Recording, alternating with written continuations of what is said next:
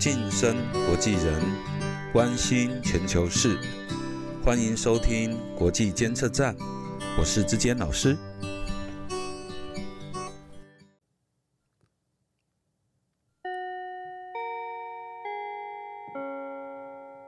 Hello，各位听众，我们又见面啦。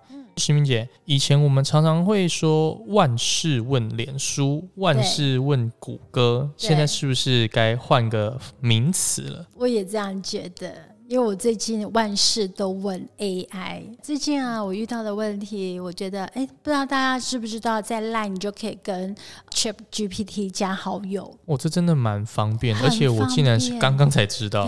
对啊，看来你应该比我还要更快适应这个时代的潮流。没错，我一点也不会担心被淘汰。好。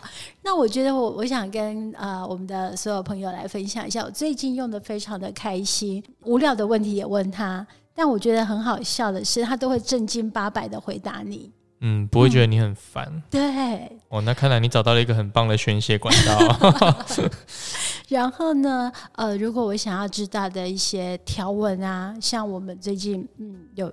关于到一些法律的问题，嗯，我觉得这个非常的好用，因为你知道，我们如果去看那些条款，其实对我们来讲是很吃力的，是，但他会帮你整理。哇，那这个感觉真的方便许多呢。对，而且他如果发现我一再问，可能换个方式问同样的问题，他会知道说，哎，那他刚刚提供给我的资料可能没有办法解决问题，对他就会再去 Google 抓到很多的。相关的资料，然后供我参考，所以我就可以省去在 Google 里面去做搜寻，然后可能一篇一篇去点开来看的时间。哦，我觉得这真的是几年前这个大数据时代的这个展现，真的是发挥的淋漓尽致哦。真的，所以今天非常开心，我们最喜欢的王老师又来到我们的节目。嗯，那因为这样子一个很。很深、很有深度的一个问题，一定要由王老师来回答。没错，欢迎王老师。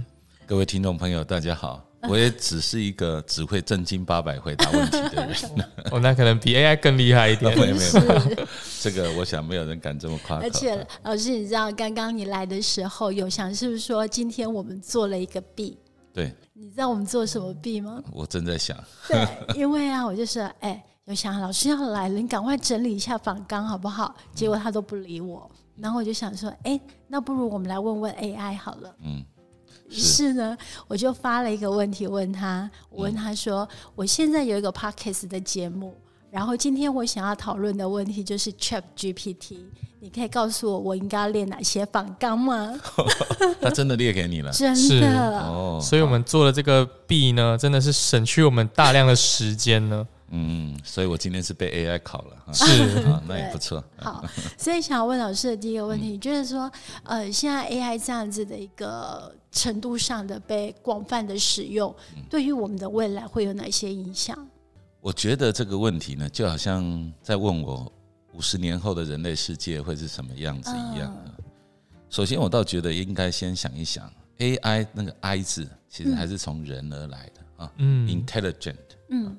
它是模拟人的智慧，所以我们在谈 AI 为什么会改变人类的社会，或者是会怎么样改变人类的社会，其实很关键的是，因为它是个机器，它三百六十五天二十四小时，它不用吃饭，不用睡觉，它没有情绪，它没有个人的自我尊严，它不会跟你罢工，它不会跟你吵架。它可以二十四小时随时随地的配合你。老师，我插一个题哦。刚刚我们我不是说我们问了 AI 这些，说哎你那你给我一一些我该问的访纲，嗯，他给了我，对不对？对。然后呢，我就用这些访纲，我再反问他，那你有什么想法？嗯。那你的答案又是什么？嗯你知道他给我的回应是什么吗？我不知道。他说我只是一个 AI 助手。我不能有自己的想法 非常的非常厉害，但他还是找了一些呃数据跟专业知识告诉我，他说他可以提供给我的是客观中立的资料。是，但其实是不是客观中立，这个等一下可以再说。是，那我刚刚的一个重点就在于说，AI 会怎么改变人类的社会呢？很多人觉得是因为它有无限的智慧。嗯我倒觉得不是啊，它的智慧是模拟人类。嗯，那我刚在铺陈的第一个重点就是机器。AI 第一个特色是机器。各位听众朋友们，如果从哲学的角度来思考，本质上它跟人类最大的不同，不是在 I 的部分，不是在 intelligent，也不是在所谓的 artificial。嗯，事实上它是一个 machine，因为它是个机器，所以它没有人类的刚刚的七情六欲，没有各种人的问题。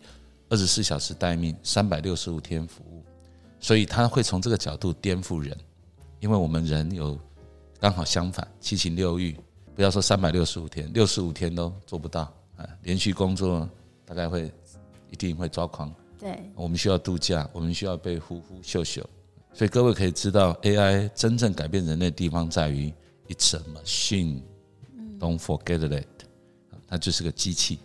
机器改变人类社会一百多年了啊！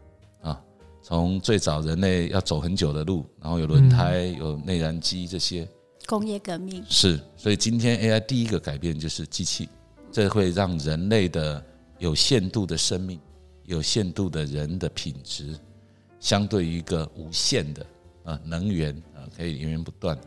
我想这个是人类最弱势的地方，第一个点。那当然因为。这个所谓的 AI 这种 intelligent 的特质，它还有更多的类似人类的智慧性的创造，所以当然它的冲击不可否认是更大。可是不要忘了，回过头来，它仍旧是个机器。那我们在对待机器的时候，如果无法区隔、无法正确的所谓的 identify，把人跟机器的那个界限区别开来，那恐怕这一次吃亏的会是人，因为它越来越像人，而人。没有办法像机器，相反的人越来越不像机器，所以人会吃大亏，这是我们现在很担心的点。可是活该啊，这人自己做出来的。如果 AI 被少数人利用宰制，那当然会成为奴役他人的一个工具。譬如说，一个人你请了一百个员工，他有个 AI，很可能他的产出比你还多。那如果用同样的方式来计算工作成果的话，那这一百个人的工作大概都会被取代，时间什么各方面，我想这个当然是真正比较有威胁的点。老师刚刚讲的这段话让我想到，我最近看了台湾的 AI 大臣是谁？嗯，那唐凤嘛，是是是，唐凤出了一本新书，那里面有九十九个问题，那其中就编辑就问到他说：“那你觉得我们未来要如何跟 AI 共处？”就像。刚刚老师讲到的，就是 AI 呢，到底我们是用它来辅助我们，还是他会宰制我们？这个会让我们走向两个不同的极端的世界。是啊，但是很好笑的是，这只能是人做的决定。我们记得我上次来你节目的时候，也谈到了马克思的那个异化的概念哈，alienation 啊。那这一个异化的概念，就是说人创造出来的东西，最后回头宰制的人。嗯但是我要说，人被宰制其实也是人自己愿意的，也是人自己心甘情愿。其实这几年我们刚刚说，机器越来越像人，那人是不是越像机器呢？做不到，人比机器懒得多。但是回过头来，我们是不是某方面越像一个物质呢？有可能，我们越不思考，我们越不感受心理跟灵性的需求的话，那我们可能越来会像是一个物质，会像个石头一样的坐着。会像一个动物一样的活着，那这个时候被 AI 取代就无可避免啊。最后可能只是因为我们是上帝的肖像，所以我们还是有法律上独特的人权。可是这个最后恐怕也没有办法，就是保护那么久了，因为我们今天面对的不是上帝，我们面对的是其他人啊，是其他运用 AI 来控制世界的人。那恐怕他们的对人的这种尊严跟保护，不会如同上帝那么好心眼。这是我们可能要比较留意的点。老师，那所以你觉得我们要如何正确的来让 AI 是辅助我们的，而不是沦落我们被宰制的这个结果呢？首先，就像我们我之前在国际观这个课上，常常所谓用所谓的历史分析法。嗯，那我们可以看到，最早的剥削来自于控制土地啊。当少数人控制了大量的土地之后，那土地是必要的生产工具，那没有土地的人就会被剥削，而且被剥削的很惨，这是农业社会的特征。那到了工业社会呢？谁控制了机器跟资金？因为资金可以带来机器啊，所以大概谁控制了机器跟资金，那甚至后来的技术，那谁就能够宰制他人。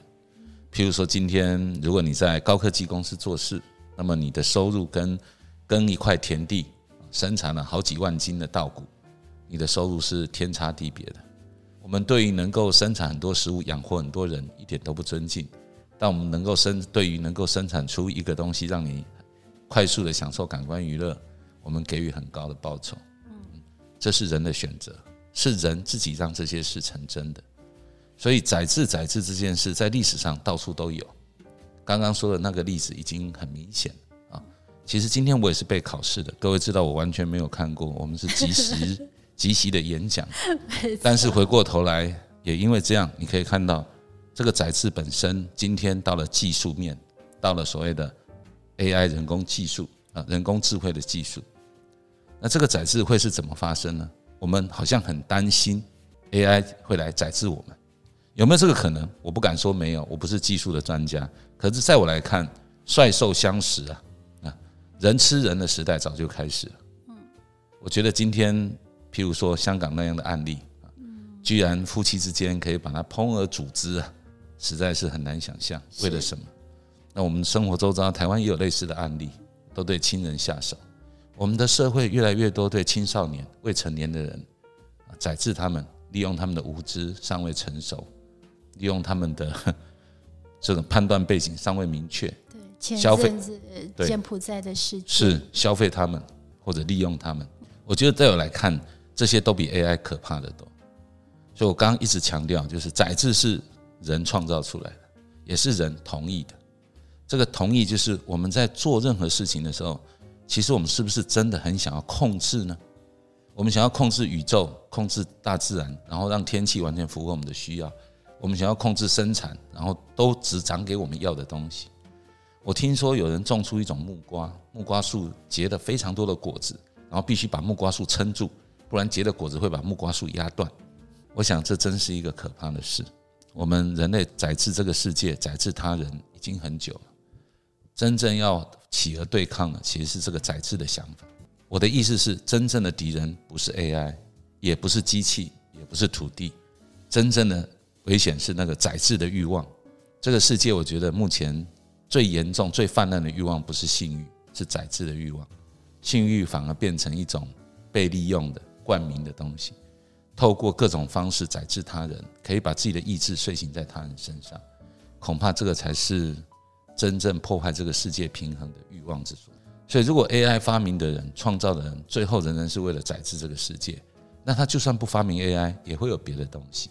我们有很多经济制度，压根就不平等，创造出来就是为了宰制他人。坦白讲，啊，我们也有很多法律系统，其实你仔细看，我们也不是真的那么公平，我们也不是真的那么要保护不同身份背景的人，让他们都有公平的机会。嗯，所以回过头，我真的觉得这个世界最恐怖的还是人心。那如果人心能够改变，这个世界最美丽的也是人心。所以这个有点像是宗教情操的观点在我来看，今天 Siri 或者是我有一次看一个同学，他打开他的那个闹钟，他是每十五分钟就一个闹钟的设点，很聪明，他可以随时定义他要做的事情，那闹钟就会很忠实的，手机的闹钟就会很忠实的提醒他，他就像是有一个助理一样，不是吗？啊，其实今天手机对很多人来说，可能在古代可能可以抵得上三个人、四个人，真的，对，那么好用，对不对？我记得我小时候看一个电影叫《霹雳飞车》，啊，有个火计哈，然后有个霹雳飞侠这样，那个车是就是，其实今天比起来，我看很多的 iPhone 手机大概比那个霹雳车还要炫，所以我们早就有这些技术了，嗯，但是这些技术可以单纯只为人服务，但也可以用来宰制人。一个医生拿专业术语来宰制人，病患几乎没有能力对抗，但如果他拿这个这些专业去服务人，那他还能够造多大的福呢？那医生是这样，教师是这样，律师是这样，国家领袖、世界上的领导者，今天涌动的到底是为人服务的心，还是宰制世界的欲望呢？我相信听众朋友们自己会知道。倒不如我们扪心自问，可不可以我们放下这个宰制的心，不要再宰制自己的孩子，不要再宰制自己的邻居，不要再宰制路上的红绿灯。不要宰制其他人。最近在开车的时候，真的发现越来越多的这种冲突潜藏。所以，如果我们能够放下这个宰制的心，也许我们就能够真正调服所有为人类服务的力量。对，因为那些力量都源自于人心，不是吗？希望听众朋友不会觉得我在传教。那我还真想知道这个是什么宗教。我常跟同学说，就是我这一个宗教叫做出发去寻找自己的皈依之处。有时候我觉得今天现代的宗教不应该再是最近也有所谓的那种宗教问题嘛，韩国的那个。嗯，我觉得真正要寻找皈依之处，可能是要放下什么。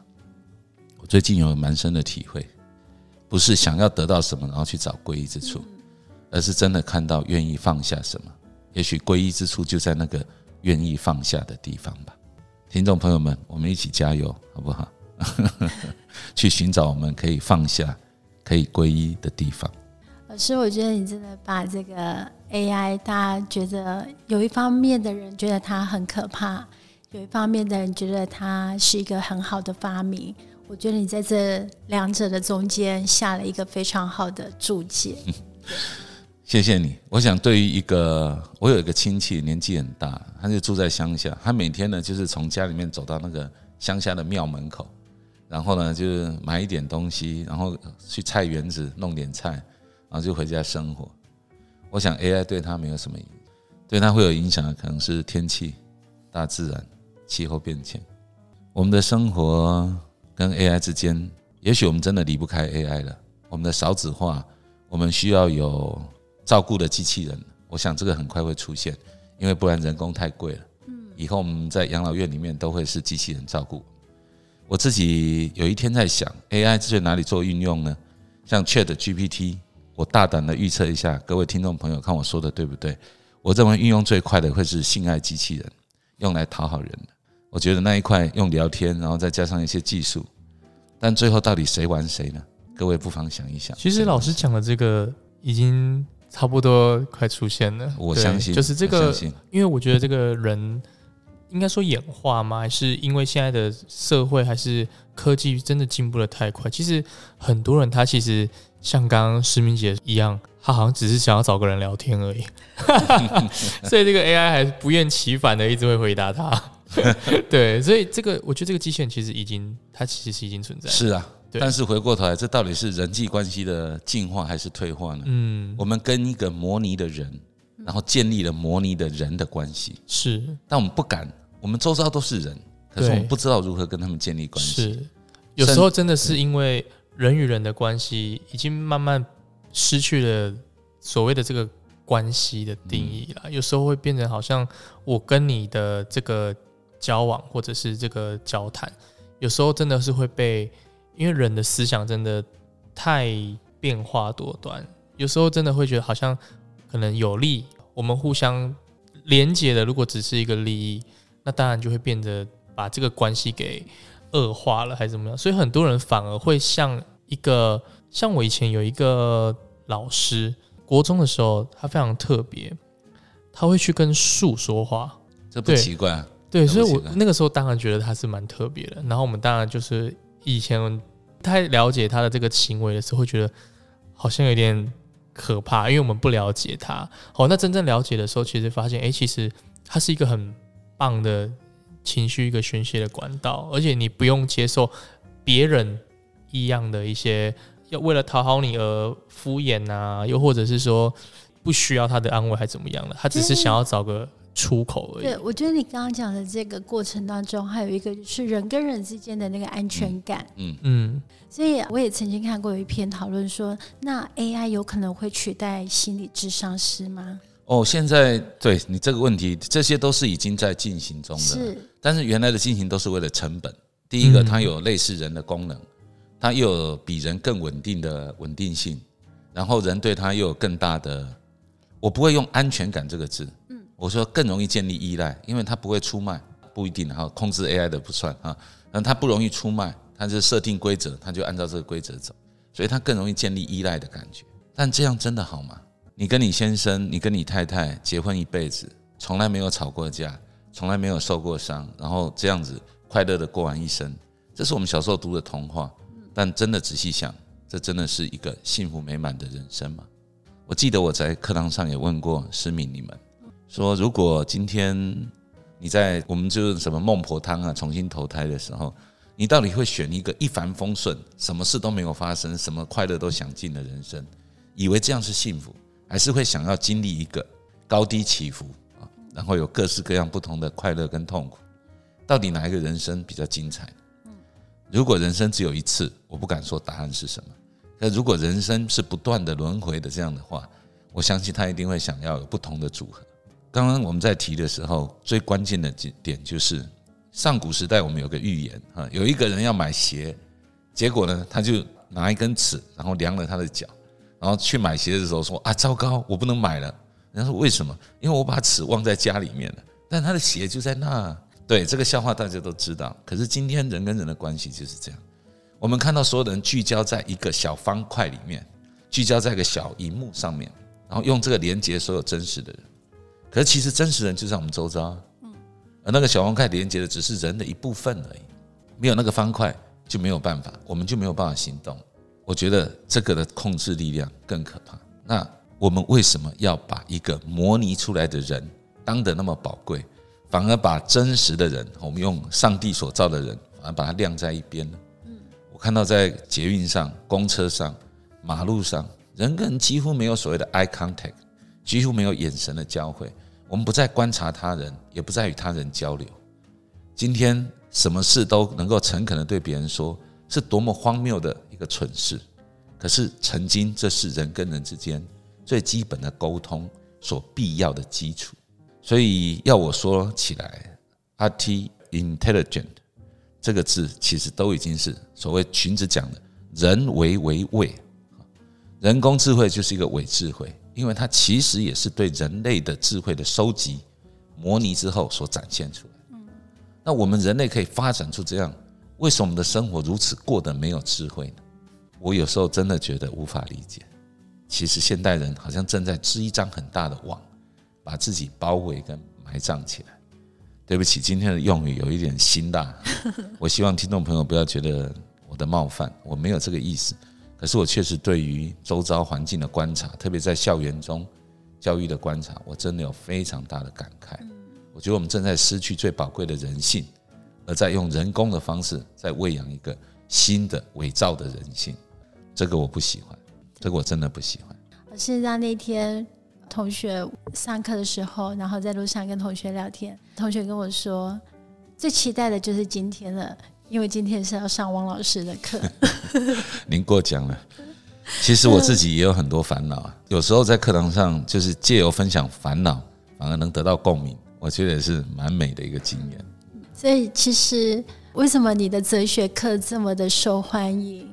我觉得另外一方面就是我们不想要只是在。方块里面去跟人做接触、做连接，对我我很认同思敏说的。我觉得这一块人要尝到滋味的时候，是。就会不一样嗯，你们班最开始上课的时候，多少对这个课充满了一种哎，被逼着来的。啊，就是可能啊，我也是不愿意。修嘛，然后营养学分就 就来，只要出席就可以这样子。是。上学期之后，像报告改你们班的报告，有非常多开放很深的报告。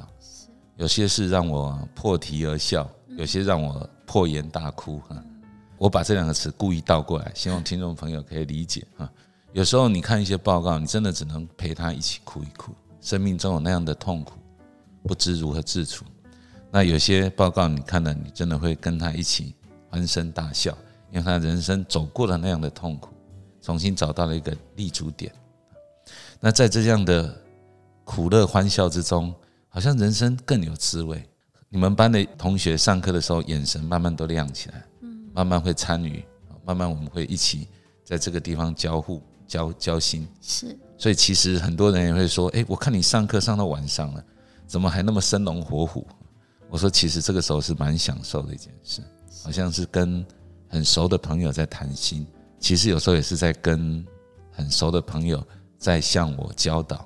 我是说真的。”其实从你们班身上，我学到很多东西。今天虽然我们开头是想要跟大家分享 Chat GPT 带来的影响，但其实最终我们想要告诉各位听众朋友，去寻找你自己的宗教的依归，就是你愿意放下那个这么多的工具，对，这么多的技术，这么多的机器，然后那个地方就是人跟机器最大的不同。嗯，安住在那里，把它活出来，去感受到一下新的温度。那我觉得在课堂上，老师也都会跟我们分享很多阅读的部分。嗯，下一堂课我们就请老师来跟我们分享阅读，好吗？当然好，当然没有问题。其实应该说这一集其实还会有一个问题是，AI 会不会什么取代人类这样子，巴拉巴拉巴拉这个议题。但是其实刚刚老师已经都帮我们解答完了，是对用非常高深的这个功力哦，我相信听众朋友一定也都知道哦，老师想要表达的这个意思。您过奖了啦，我其实是一个有时候所谓的以简驭繁。真的，哲学有时候就是只是回到最原始、最原初，用最简单的方式面对问题。AI 是一个很复杂的问题，但它对人而言，它也可以是一个本质上就是很简单的问题。嗯，它就是一个非常像人的机器，非常像人的工具。问题不在于机器跟工具，问题在于人变成了什么。如果人抓不住人自己，那我们都会被所有的机器带走。这是我觉得最可怕的。好哦，所以最后想要跟听众朋友说的是，你觉得 AI 是会取代你，还是宰制你呢？都是操之在你的手里。